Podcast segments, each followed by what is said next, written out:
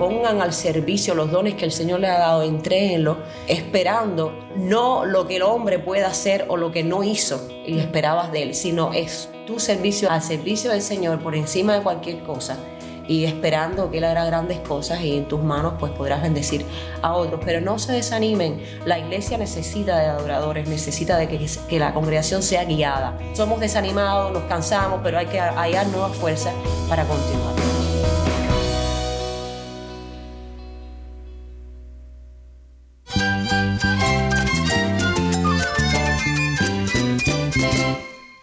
Jesús es nuestro Salvador, nuestro amigo. Cristo es mi guía. Cristo significa todo, pero en primer lugar mi Salvador, mi refugio en tiempos difíciles. Él es nuestra fortaleza. Es la salvación, es la vida eterna. Bueno, Cristo es, es vida. Él es suficiente. Él es el héroe de esta gran historia. Cristo para mí es mi todo. Es todo.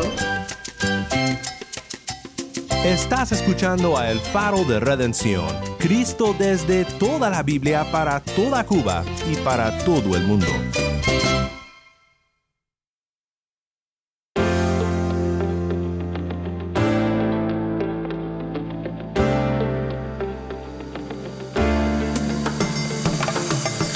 Hola, soy el pastor Daniel Warren. Gracias por acompañarme aquí en El Faro.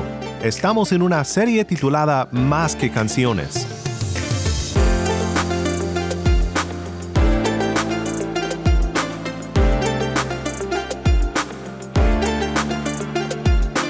En esta serie escuchamos de varios hermanos en Cristo en Cuba sobre el tema de la adoración de Dios.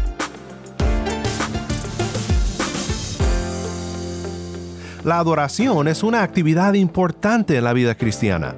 En la adoración no solo alabamos a Dios, sino reconocemos quién es Dios y damos gloria a su nombre, con corazones agradecidos por su infinita misericordia.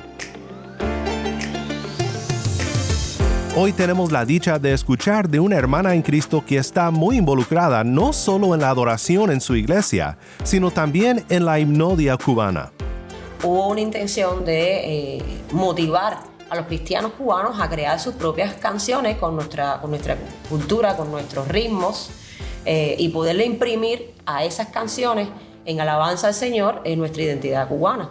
Entonces, eh, esa, fue, esa fue la intención y el objetivo, invitar a toda Cuba, porque fue un proyecto que involucró a todo el país, a escriban, compongan, pongan a disposición del Señor lo que Él les ha dado. Muchos de ellos ya lo tenían hecho, otros comenzaron a escribir y se creó un grupo que era el que iba a revisar toda la teología de esos himnos para que fuera correcta y además la música para poderlo editar, para ponerlo todo, encuadrar bien y luego poder hacer un proyecto serio como lo fue y como lo es. Quédate conmigo porque sé que disfrutarás de esta conversación con nuestra hermana.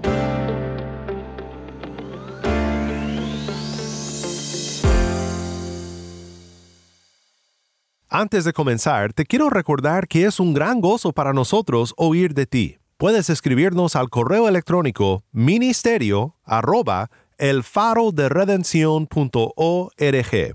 Nuevamente, nuestro correo electrónico es ministerio arroba elfaroderedencion.org.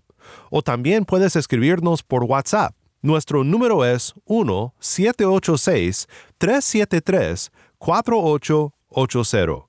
Y búscanos en las redes sociales. Simplemente busca arroba faro de redención. Estamos en Facebook, Instagram, Twitter y Telegram.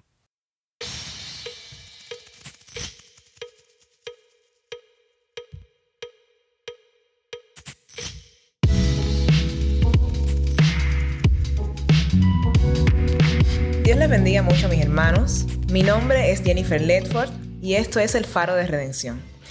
En el día de hoy estamos conversando con la hermana Idalmis Torres.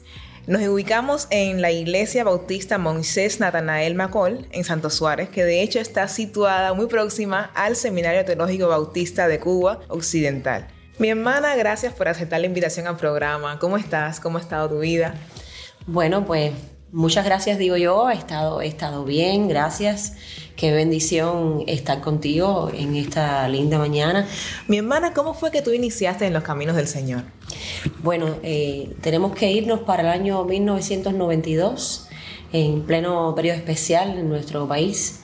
Mi familia eh, viene de una formación que no tiene nada que ver con el Evangelio. Mi papá eh, pertenecía al partido, mi mamá eh, era espiritista y entonces yo comienzo a tener inquietudes terminando el preuniversitario.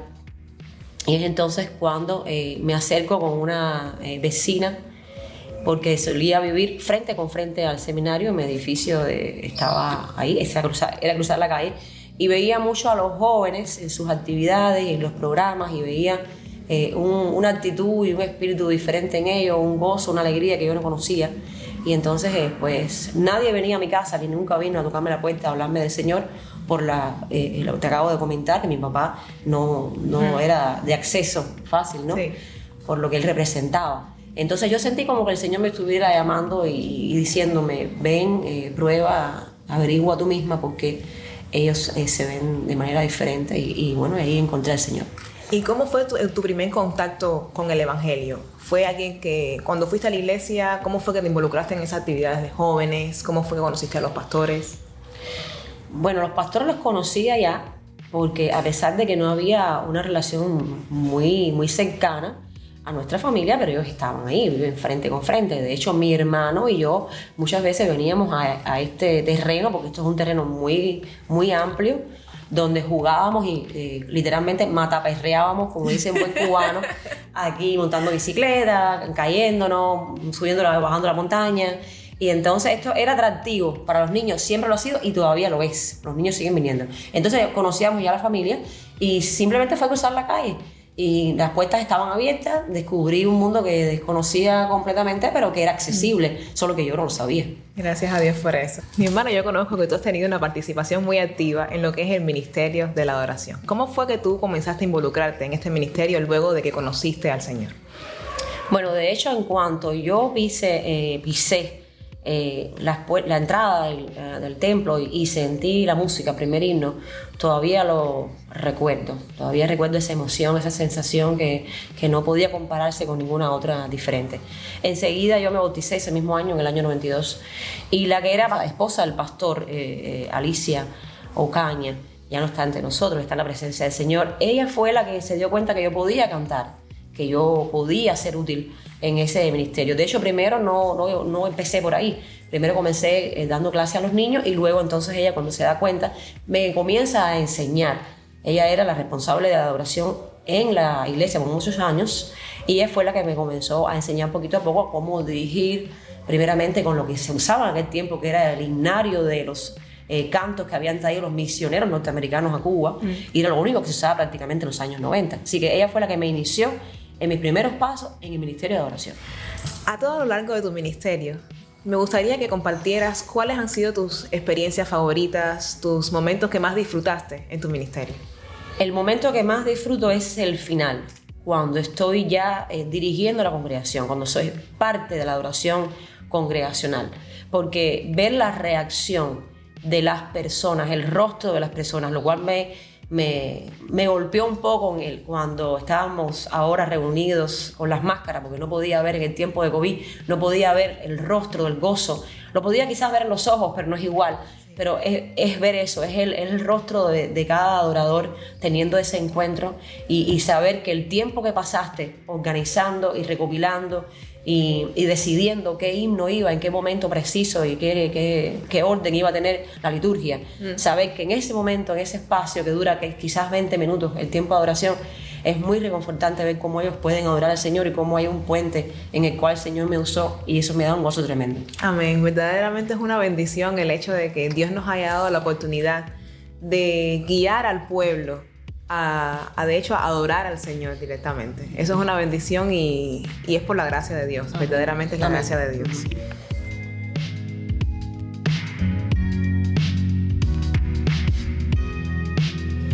Y Dami, quiero que me comentes acerca de lo que es el proyecto del Himnario de Alabanzas Cubanas.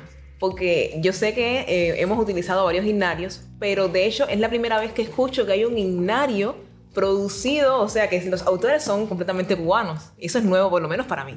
Sí, como te decía, cuando yo llego al Evangelio en los años 92, lo único que se eh, cantaba eran estos himnos traídos por los misioneros norteamericanos a Cuba, lo cual fueron hermosos, maravillosos por el tiempo que, que fueron usados, pero eh, alrededor del año 2000 hubo una intención de eh, motivar a los cristianos cubanos a crear sus propias canciones con nuestra, con nuestra cultura, con nuestros ritmos, eh, y poderle imprimir a esas canciones en alabanza al Señor en nuestra identidad cubana.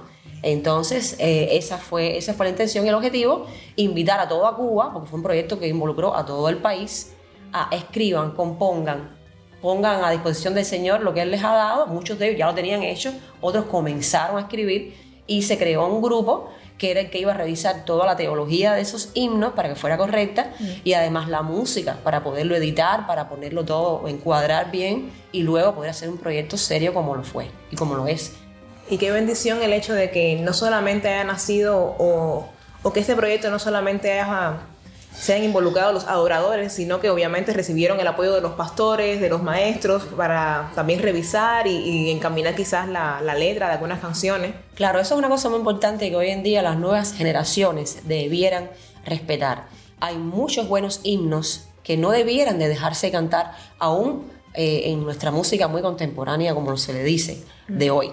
Porque lo contemporáneo es lo nuevo, pero lo, lo antiguo también tiene valor. Como hay el programa cubano este que lo viejo no pasa, eh, se queda siempre. Hay algunas cosas que podemos seguir cantando, podemos ponerle nuevas, eh, nuevas improntas musicales, nuevos, nuevos ritmos pero la teología es muy importante. Entonces, por eso fue de mucho valor que se revisara para que lo que el pueblo cubano fuera a cantar teológicamente estuviera correcto.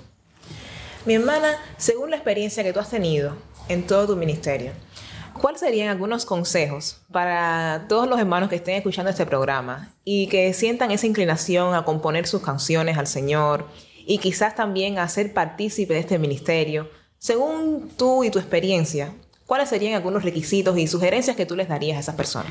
A lo largo del de, eh, tiempo que el Señor me ha permitido servir en este ministerio, he visto muchas cosas buenas, pero también he visto muchas cosas eh, tristes. He visto que muchos se han quedado en el camino porque se desaniman, porque ponen su mirada en el Señor. Y en la vida cristiana, como en todas las áreas, en cualquier ministerio en que nos involucremos, eh, nuestra, nuestra, nuestro objetivo es el Señor. Entonces, pongan su mirada en el Señor, pongan al servicio los dones que el Señor les ha dado, entréenlo, eh, esperando no lo que el hombre pueda hacer o lo que no hizo y esperabas de él, sino es tu servicio al, al, eh, tu don, mejor dicho, al servicio del Señor por encima de cualquier cosa y esperando que Él hará grandes cosas y en tus manos pues podrás bendecir a otros. Pero no se desanimen, la iglesia necesita de adoradores, necesita de que, que la congregación sea guiada. Somos desanimados, nos cansamos, pero hay que hallar nuevas fuerzas para continuar. Sí, y también es otro aspecto el nunca descuidar nuestra intimidad con el Señor. Por supuesto, eso es importante, eh, porque si el adorador, si aquel que va a guiar a otros no ha sido alimentado primero, si no estudió, si no hay una correcta relación de él con el Señor, no tienes mucho para dar. Y la congregación lo va a notar. ¿eh? Y hay una frase que me ha marcado mucho, que es que nadie puede dar lo que no tiene. Si no tenemos al Señor nosotros mismos. O Exactamente. No quizás, no, no, quizás no decir el que no tengo al Señor, sino que en estas posiciones es verdaderamente importante el tener una, una intimidad, incluso de una manera más intencional con el Señor, sabiendo que es una responsabilidad que tienes con el pueblo de Dios. Exactamente. Cuando me gradué en el seminario del Ministerio de Adoración, al final nos entregaron una toalla con la palabra servir bordada. Y entonces la palabra servir implica muchísimo.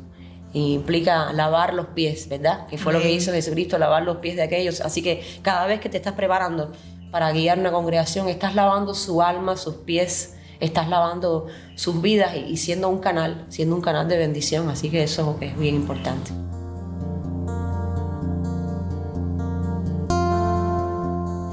Y Dalmis, otra pregunta que quisiera hacerte es, ¿cuán importante consideras que fue para tu ministerio el haber estudiado en el seminario? Creo que fue muy importante porque, eh, como te dije, había tenido un entrenamiento parte de Alicita y otros muchos cursos que durante los años llegaron a nuestra iglesia y de forma eh, eh, local, como ministerio, hacíamos para superarnos, ¿no? Pero ya el hecho del seminario, pues, requirió mucho más de uno. Fue un esfuerzo tremendo porque fueron años en los que mis hijas estaban más pequeñas y en los que tuve que aprender cosas básicas de piano, de armonía, eh, mucho estudio, no solamente de musical, sino también de la, de la Biblia, y ambas cosas van de la mano. No solamente, no solamente la música, ¿eh? puedes ser muy buen músico, pero no puede, quizás no eres un adorador. Eso es otra cosa, es algo que quería tocar, que muchas veces tenemos que balancear la, no solamente el don musical, sino con el conocimiento bíblico, con el conocimiento del Señor. Exactamente, es muy importante, como te decía, y volvemos a, a, lo mismo, puedes componer una canción, pero que teológicamente no está correcta, pues no, no va a tener el mismo resultado. Así que sea que vayas a componer, sea que vayas a dirigir a la congregación, sea que vayas a dirigir en una casa culto donde haya dos o tres nada más en su nombre, tiene que haber una correcta teología y un correcto conocimiento de lo que estás haciendo. Otro aspecto que quería tocar, que ahora acaba de venir ese pensamiento a mi mente, es que muchas veces nosotros como, como siervos del Señor queremos ser, eh, servir como eh, en algún ministerio de la iglesia y quizás lo primero que pensamos es yo quiero servir en el, como parte del ministerio de la adoración. Pero a lo mejor Dios no me ha llamado a eso. O a lo mejor yo no tengo todas las capacidades que, me, que requiere ese servicio. Y eso no es malo. O sea, los hermanos no se deben desanimar porque simplemente no puedan cantar. Nosotros podemos servir de varias maneras en la iglesia. Sí, de eso, eso es muy importante y se ve frecuentemente. El ministerio de adoración es un ministerio netamente público porque cuando la persona llega a la iglesia cada domingo, una visita, ¿qué es lo primero que ve si no ha llegado todavía el sermón? Son a los músicos. Entonces es algo que quizás se anhela, pero es, puede ser un concepto completamente erróneo, ¿verdad? Eh, no es necesariamente, no tienes que cantar ni siquiera correctamente para ser un buen adorador. Si tu corazón está en conexión con el Señor, pues eso es suficiente. Entonces, hemos tenido, por ejemplo, yo también dirigí coro varios años acá, el coro de la iglesia, el coro de jóvenes, principalmente también. Y había hermanos que no podían cantar, pero estaban organizando las copias estaban limpiando las carpetas, estaban recogiendo, eh, organizando al final del culto. Así que cada don que el Señor nos ha dado, pues ministrelo a otros responsablemente y no tiene que ser música.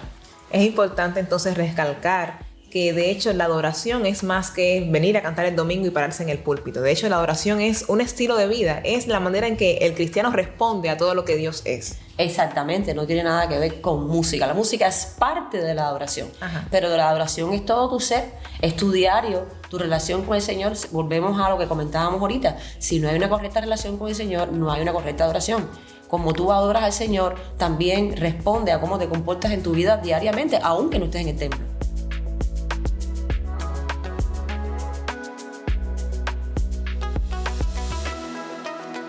Mi hermana, ¿cuál es tu adoración favorita? Mi canción eh, favorita en este caso es un himno antiguo, un año que data de los años 1700, 1800. Eh, oh, gracia admirable. ¿Por, qué? ¿Por qué? Esa es una buena pregunta. Eh, la gracia del Señor implica tantas cosas. Es, es un regalo inmerecido, ¿verdad? Entonces te decía que que en mi caso nadie fue a tocar la puerta de mi casa, eh, no hubo un testimonio de personal, persona a persona, hablándome el Señor, sino yo sentí como que el Señor me estuviera llamando eh, realmente y, es por su gracia, porque Él es el que lo decide, Él es el que pone a nosotros el querer como el hacer por su buena voluntad. Entonces es por gracia que soy quien soy y es por gracia que llegué a Él. Amén.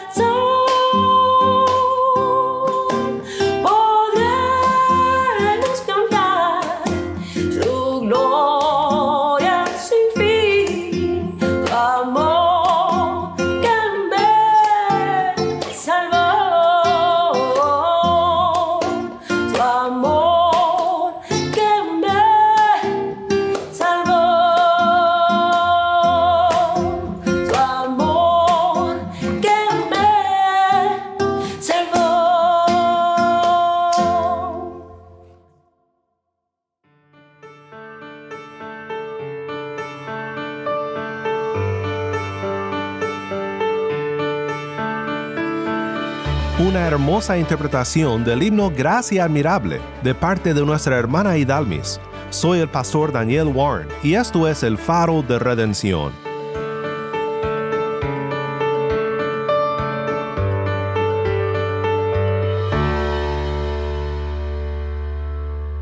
Una vez más, muchas gracias Hidalmis por acompañarnos aquí en el faro. Oremos juntos para terminar. Padre Celestial, te damos gracias por tu infinito amor para con nosotros en nuestro Salvador, el Señor Jesucristo. Deseamos ser personas que te adoran con todo lo que somos, en todo momento de nuestras vidas. Haznos personas que te adoran con más que cantos, con nuestras mismas vidas. En el nombre de Cristo nuestro Redentor oramos. Amén.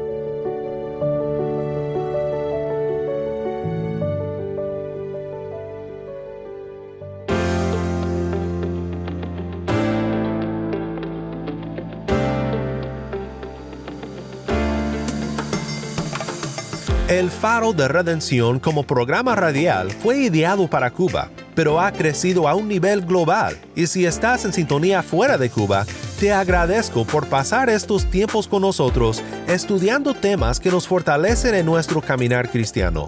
Para más información sobre este ministerio y sobre cómo tú puedes formar parte de nuestra misión, visita nuestra página web elfaroderedención.org. Nuevamente nuestra página web elfaroderedención.org.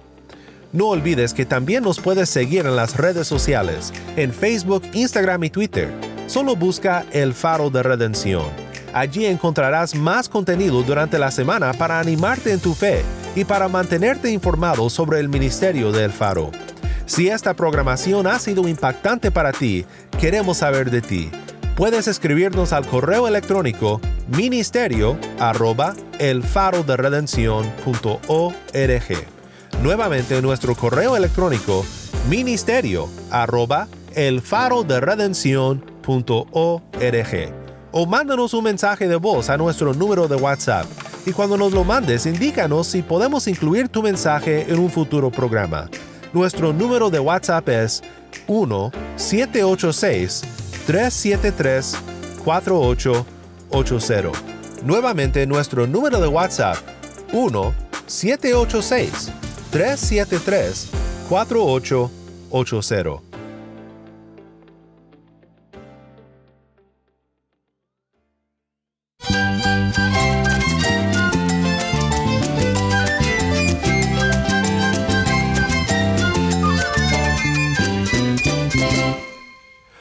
Pastor Daniel Warren. Te invito a que me acompañes mañana en esta serie Más que canciones. La luz de Cristo desde toda la Biblia para toda Cuba y para todo el mundo, aquí en el faro de redención.